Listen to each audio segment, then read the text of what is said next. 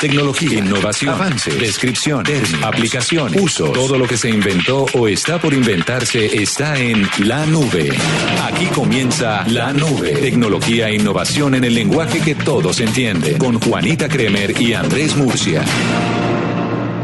Hola, ¿qué tal? Buenas noches, bienvenidos. Esta es la nube. Hoy es hoy es lunes 18 de junio del año 2018. Hoy, eh, en torno a este mundial que nos trae un montón de sorpresas, sobre todo para los que hacemos pollas y le echamos números y cabeza a los resultados. Mire, usted tanto que habla de la polla, porque no me hace el favor y busca aplicaciones para hacer pollas? Y de una vez le contamos a nuestros oyentes para que sean organizados y a través de esas aplicaciones pues tengan el chance de organizar su polla mundialista.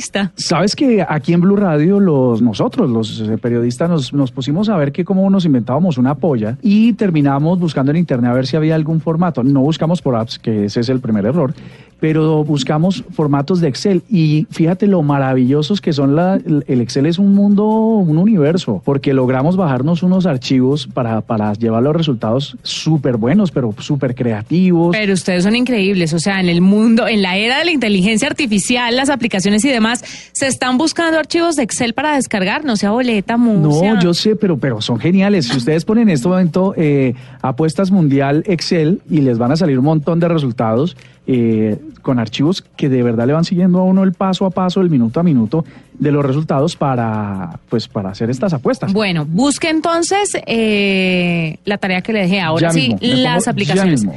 Mientras tanto, nos vamos con las noticias más importantes en materia de tecnología hoy aquí en la nube. En la nube, titulares.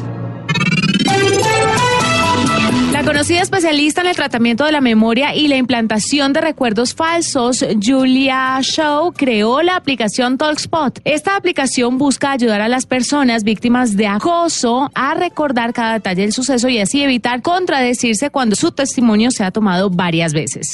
YouTube Music llegó a territorio europeo y también mexicano. A partir de hoy estará disponible en 11 países europeos como servicio de suscripción de pago. El servicio tendrá un costo de 9.99 euros. Apple y Microsoft estarían trabajando en la creación de un modelo de pantalla braille para las personas con discapacidad visual. El objetivo es eliminar la necesidad de utilizar drivers personalizados y simplificar la instalación y uso de este tipo de pantallas. La Agencia Española de Protección de Datos anunció el incremento de las denuncias con relación al tratamiento de datos en Internet en los últimos años. El incremento con relación al año pasado es del 36.8% al pasar de 557 en 2015 a 762 denuncias en el año 2017. Arroba la nube blue. Arroba blue radio Síguenos en Twitter y conéctate con la información de la nube. Había una información bien interesante de ese último, eh, de esa noticia que nos acabaste de, dar. De la Agencia Española, de, Datos. Resulta que yo, yo soy de los que cree que las denuncias se aumentaron de esta forma tan significativa, porque como la Agencia de Protección de Datos de España dijo que iba a imponer unas multas muy grandes y se hablaban de miles de millones de euros, la gente pensó que denunciando las, a las compañías iban a poder recibir los dineros de las multas. Y resulta que no es así. Ese dinero lo que hace, lo recauda el Estado español, pues para seguir trabajándole al tema de la privacidad. Entonces, mm, sí está bien que la gente denuncie, pero no esperen que por eso van a ganar dinero. Sí, la gente busca ganar plata bajo cualquier circunstancia y claramente pues sí, no va a ser eso. Hoy se dio a conocer Murcia una noticia muy importante en el mundo y es que la Organización Mundial de la Salud declaró la adicción a los videojuegos como una enfermedad mental. Ah, no me digas. ¿No sabías? Claro que sabía y es una cosa muy delicada porque fíjate que lo que hasta ahora se había diagnosticado como ludopatía y ese tipo de cosas, que era un tratamiento de una adicción normal, eh, pues estaba ahí, estaba de hecho con algunas especialidades psicológicas y médicas, pero decir que se trata de una enfermedad mental, ese sí es un salto muy importante. Es un salto muy importante y es eh, claro que usted tenga algunos factores en cuenta antes de creerse una persona con algún tipo de enfermedad mental. Hay ciertos rasgos que debe usted reunir para considerar esta adicción como una enfermedad mental y se los vamos a dar aquí en la nube, así que si usted es fanático de los videojuegos, o si es el padre de algún fanático. Tome nota, mi querido Murcia. A ver, porque hay tres características. Número uno, el juego toma precedencia frente a otras actividades, hasta el punto de convertirse en la principal. O sea, el juego... No hace más que estar en eso. Exactamente, y toma relevancia frente a comer o dormir, por ejemplo, que lo necesitamos los seres humanos. El paciente Segundo, no puede controlarse y siente que debe seguir jugando incluso cuando ocurren consecuencias negativas. Eh, por ejemplo, que le dicen se está quemando la casa. O que se esté desmayando. Exactamente. Y tercero, la condición supone una gran angustia y discapacidad en relaciones familiares, sociales, educacionales u ocupacionales. Ajá. Esas son tres características que deben estar presentes en un enfermo mental según la OMS, por los videojuegos. A causa de los videojuegos eh, se debe mostrar este comportamiento persistente durante 12 meses. Si no, usted puede ser una persona aficionada, pero no precisamente quiere decir que sea un adicto al juego. O, una, o tenga una enfermedad mental. O tiene una enfermedad mental. La OMS afirmó que esta decisión se ha hecho oficial con la finalidad de que los profesionales de la salud estén mejor preparados para atender estos casos y puedan estudiar mejor las nuevas tendencias en este segmento, pues uno de los campos que se está tomando muy en serio el asunto es la realidad virtual y esto pues obviamente conlleva a un auge de los videojuegos aún mayor. Pero mira, sobre el punto 3 del que te refieres, eh, mientras uno dice eh, que hay una mm, prevalencia y hay una necesidad de seguir jugando y que esto lo convierte como en la actividad eh, rutinaria, pues también es cierto que hay gente que se dedica a jugar videojuegos y se hace millonario, ¿no? Y que le pagan por jugar videojuegos y por hacer reviews. Sí, pero hay gente que se droga y que trafica droga y también se vuelve millonario. Y eso no precisamente quiere decir que es bueno eh, el hecho de volverse millonario ni consumiendo drogas ni traficando drogas. Pues a esto le han llamado los expertos a, esto de, a esta enfermedad de vivir permanentemente los videojuegos como heroína digital.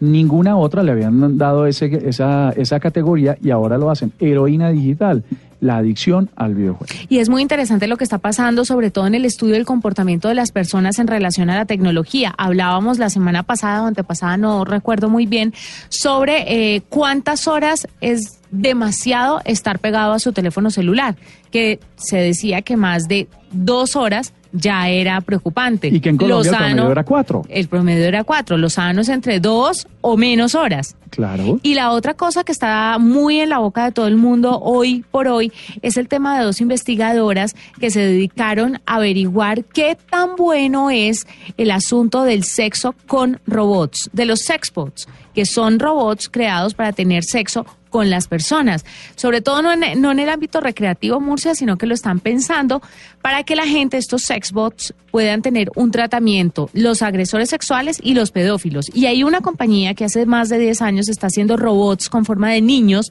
para que los pedófilos puedan de una u otra forma desfogar sus fantasías en estos robots, pero dicen estas dos investigadoras que hay que tener muchísimo cuidado, que no está científicamente comprobado que esto ayude con este problema, sino que al contrario, ellas creen que lo que puede hacer es, al no recibir una retroalimentación emocional, los pedófilos se van a volcar a las calles a buscar niños porque los robots niños no van a darles los que, lo que ellos quieren. Es sumamente grave. Me parece no solo grave, sino polémico, me parece muy delicado. A mí esto de, de que yo no lo había escuchado, la verdad. Los Xbox sí había escuchado sobre, sobre robots para tener sexo recreativo pero no para, para controlar adicciones y o, este tipo de patologías. Y me parece en exceso grave porque esto significa no, no ir al fondo del problema, sino más bien como justificar el hecho de que existen estas personas y, y contenerlos de la manera equivocada. Y no me parece en este sentido que la tecnología haga buen, bien su trabajo. Resulta que lo que tú dices sobre estas, estas eh, investigadoras es que los pedófilos están esperando la reacción del miedo y del terror que infringen sobre sus víctimas y que como los robots no lo hacen, entonces el tratamiento no va a ser efectivo. Me parece de la mayor gravedad y ojalá que nos hagamos una, una reflexión profunda sobre si es la tecnología el tratamiento correcto para este tipo de cosas. Pues una vez más, así como en el caso de la inteligencia artificial, este asunto no está regulado y se le está pidiendo a los gobiernos que regulen la venta de robots sexuales. Usted sabe que venden alrededor, o la industria del, del sexo tecnológico está en unos 30 mil millones de dólares al año y va creciendo. Y con la inteligencia artificial, estas máquinas ya pueden producir como calor, escalofríos, gemidos muy parecidos a los de las personas, pero según estas dos, estas dos mujeres eh, investigadoras dijeron que definitivamente no, que esto puede ser contraproducente y que las personas van a despertar su deseo sin poder controlarlo. Las dos em, investigadoras, Chantal Cox George, de la Universidad de San George eh, en University y Susan Belley del King's College de Londres en el Reino Unido argumentaron que no hay una base científica para promover el uso clínico de los sexbots. Ahora, hay un punto importante y es que dicen que puede disminuir la prostitución, así lo, piensan sus defensores, los defensores de los sexbots puede disminuir la prostitución, el contagio de enfermedades de transmisión sexual. Eh, y también el tráfico y la esclavitud sexual también puede verse disminuido. No creo. No creo, no creo porque, porque es que porque estos, estos negocios, detrás de estos negocios hay unas mafias tremendas y yo supongo que van a hacer lo necesario para que esto no prospere. En lo que sí es que me parece que sí va a aumentar un poco la soledad, ¿no? Porque hay todavía hoy personas que, que hacen unos ejercicios, así sea de una forma tímida o, o mm, bastante retraída de ir a, buscar em, su relación emocional o afectiva con un tercero, con otro pero lo hacen a la final porque es una necesidad humana. Con esto lo que hacen es decir, ah, no, no necesito más, y necesito esforzarme. Esa es la otra preocupación de todos los investigadores y de todos los estudiosos, y es que mucha gente con dificultad para tener relaciones sociales, con dificultad para dejar su timidez a un lado, pues están recurriendo a estos robots y lo que está pasando es que eh, la gente se está aislando. Y esto nos lleva al mismo tiempo a una baja tasa de natalidad. Sí, es que la cosa se complica, la tecnología. está, pero fíjate que esta discusión está chévere para darla un poco más amplia y para que la sigamos trabajando inclusive con nuestros oyentes, para que podamos construir todos una eh, pues los diversos puntos de vista sobre este tema que de verdad es bastante controvertido. Hacemos una pausa y ya regresamos aquí en la nube. Escuchas la nube en Blue Radio. Si no encajas en la educación tradicional, estudia en el colegio Formarte y transforma tu vida en menos tiempo con nuevas experiencias de aprendizaje. Aplicamos el coaching en la educación, reconociendo que cada estudiante aprende de manera diferente según lo que lo motiva y lo apasiona. Llámanos en Bogotá al 484-1747, colegioformarte.edu.co. En la nube, la voz de los que viven la tecnología. A esta hora estamos con Francisco Álvarez Blanco, es el fundador de Amazing, una aplicación que busca conectar marcas y usuarios a través de juegos que les ofrecen atractivas recompensas. Así las compras volverían a ser en las tiendas físicas, porque es que se ha hablado muchísimo de que las tiendas en un futuro no muy lejano acabarían porque todo el mundo se está volcando a hacer todas sus compras y todas sus adquisiciones a través de Internet y no está yendo a la tienda física. Francisco, bienvenido a la nube. Hola, ¿cómo estás? Muy bien. Gracias por la llamada. No, gracias por estar con nosotros. Cuéntenos, cuéntenos por qué primero que todo es importante volver al face to face a la hora de comprar. Mira, lo que nosotros buscamos, pues, como bien lo describiste con Amazing, es este, llevar tráfico a las tiendas físicas. O sea, al final las empresas invierten muchísimo en abrir tiendas, en adecuarlas, en montar todo un concepto en las sucursales y nosotros lo que buscamos con, con esta tecnología, con esta plataforma, es que no se pierda eso. al final entendemos que también es importante el e-commerce y que muchos países pues, van muy adelantados en este tema, porque también te ayuda pues a abaratar costos, etcétera. Y la tecnología pues debe de ayudar a ambas cosas, ¿no? A dirigir el tráfico de manera inteligente, tanto a puntos de venta como al mismo e-commerce. ¿Cómo piensa que esto va a empezar a rodar en México? ¿Cómo cree que la gente lo va a recibir?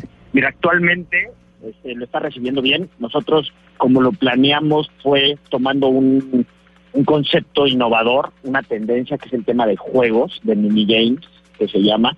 Entonces, la aplicación que desarrollamos es una aplicación de juegos en donde la gente se divierte, a la vez gana recompensas de sus marcas favoritas y estas las va a canjear al punto de venta. ¿no? Entonces estamos cerrando todo el círculo, o sea, le, llegamos a la gente de una forma distinta y a la vez divertida para que pueda interactuar con una de sus marcas favoritas. Y cuénteme cuál es la generación o cuál es el público al que ustedes le están apuntando con Amazing.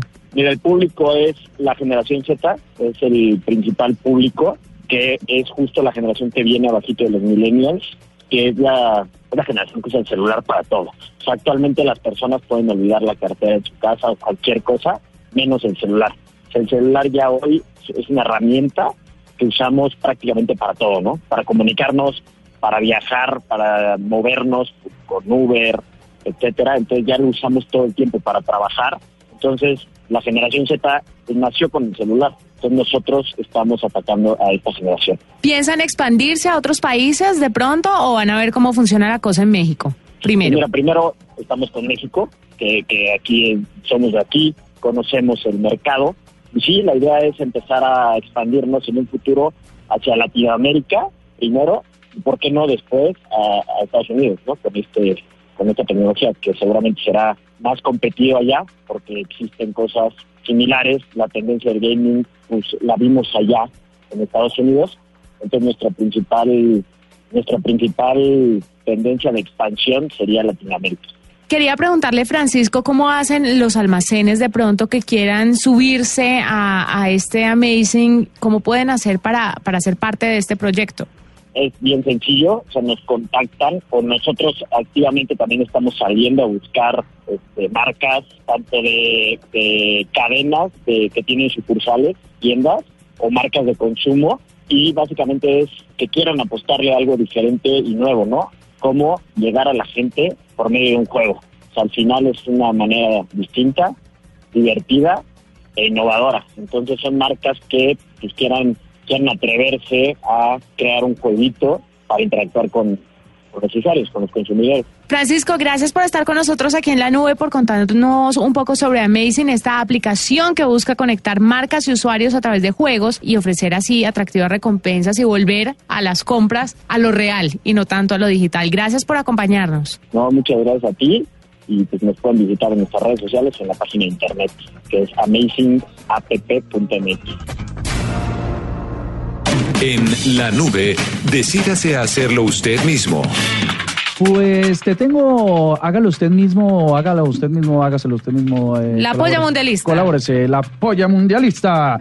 Vive Rusia 2018 y usted va a poder hacer eh, unas aplicaciones para que junto con sus amigos y o inclusive solo pueda apostar. A ver. Hay una que se llama BetPlay. Otra que se llama Mi Apuesta Móvil, que permite hacer apuestas sencillas como ganador y perdedor, o sea, no con marcadores, sino con tendencias.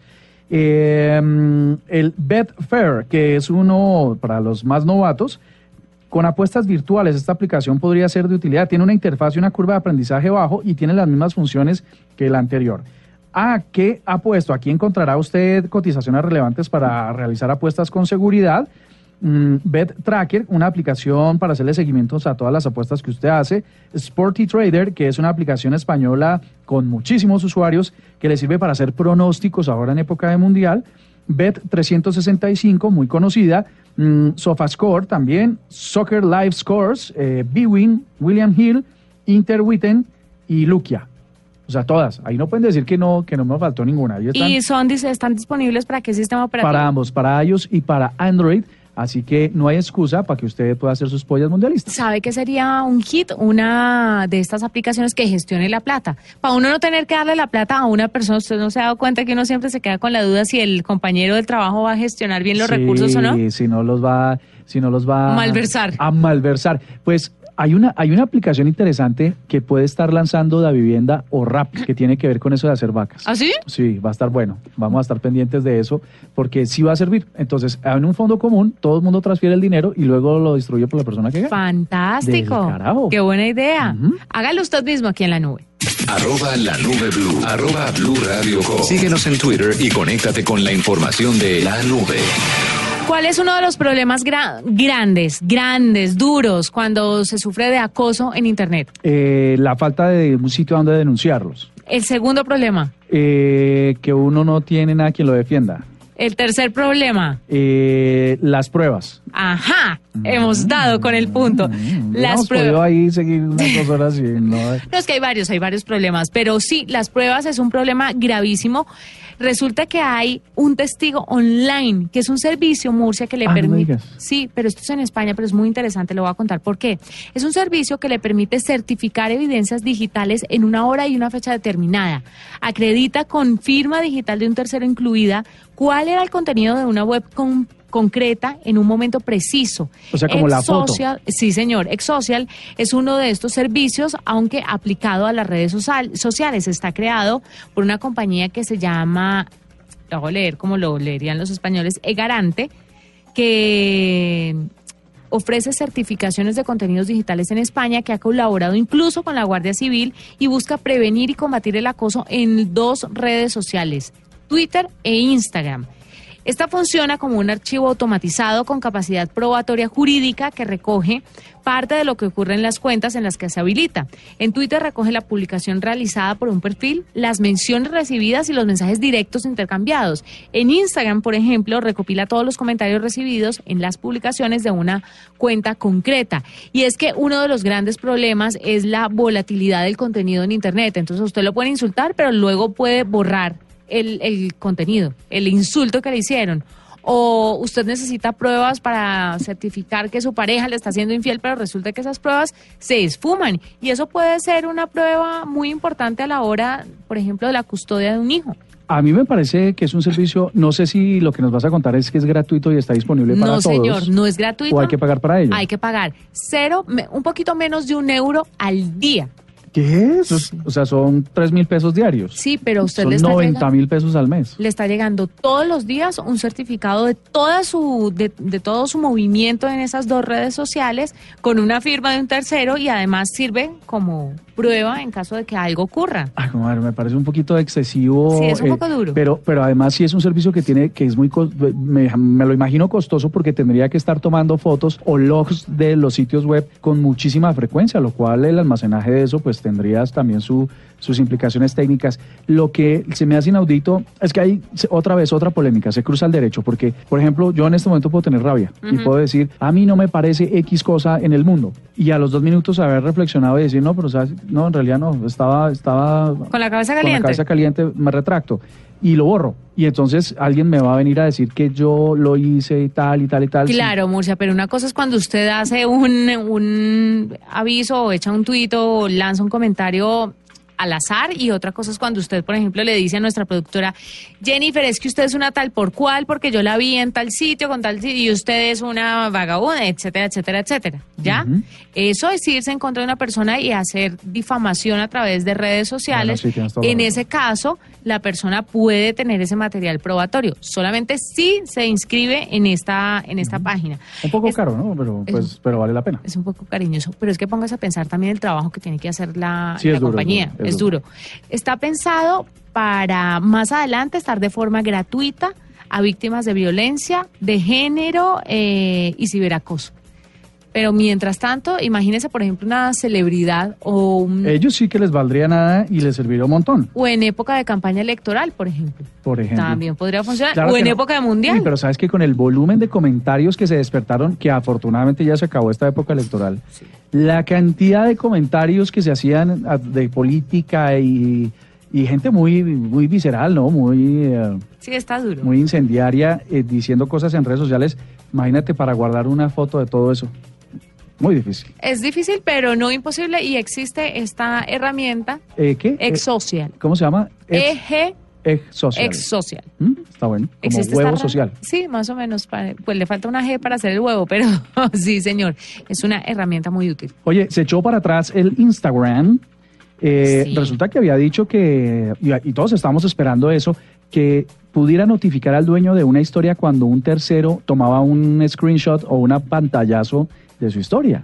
Sí, señor. Porque hoy en día se están usando los pantallazos para suplantar a personas y tú sabes que las historias eh, pues le dan una cierta validez de quién es el origen o el autor de, o el propietario de una red social. Y entonces las estaban bajando, las estaban tomando y las estaban volviendo a subir, lo que confundía a los usuarios. ¿A usted le llegó alguna vez algo? Sí, sí, me llegó usuarios. Yo seguí a una, a una reputada actriz colombiana, y, y, pero era una actividad de usuario intensa, y cuando me di cuenta no crecía en seguidores y tal, eh, lo puse en duda, busqué y encontré la real. O sea que la gente sí se aprovechaba de eso. Instagram había anunciado con bombos y platillos que esto iba a pasar, que iban a notificar a los dueños de las redes sociales cuando lo, se tomaran pantallazos de su contenido y acaban de echar para atrás, dijeron que ya no. Sí, lo dijeron la semana pasada y además también anunciaron que a través de, la, de los Insta Stories van a poder hacer compras ya. Que hoy sí ya se puede. Se hace desde el perfil, pero ahora desde los Insta Stories es la novedad. No, pero Insta Story, como puedes hacer swipe, podrías ir a una página de Pero ahora en, en, el Insta Story usted va a tener como una especie de bolsita de compra, le da clic sin tener que deslizar hacia arriba y va a encontrar el, el precio del producto y va a poder comprarlo. ¿Disponible para Colombia? Estará disponible para Colombia, seguramente. Escuchas la nube en Blue Radio. ¡Nos vamos! Oye, pero ¿cómo así si todavía falta el encuentro Colombia-Japón? Mañana. ¿Qué polla le dan ustedes? Arroba la nube blue, por favor, ayúdenos a, interpretar este resultado. Yo le pongo un 2-1 ganando Colombia. ¿Sí? Sí. Yo le pongo un 1-1. ¿Ganando quién? A ver. Cuéntenos cuál es su marcador a través de arroba la nube blue y mañana vamos a darle toda la energía desde las 7 de la desde las 4 de la mañana que vamos a abrir transmisiones aquí en Blue Radio con todo el equipo de Blue en Rusia, que está haciendo un trabajo maravilloso, para que mañana vivamos la intensidad del Mundial, el primer juego de la selección Colombia en el Mundial Rusia 2019. Y en 2018, a las 7 y 30 de la noche, la nube con toda la tecnología e innovación en el lenguaje que todos entienden. Chao.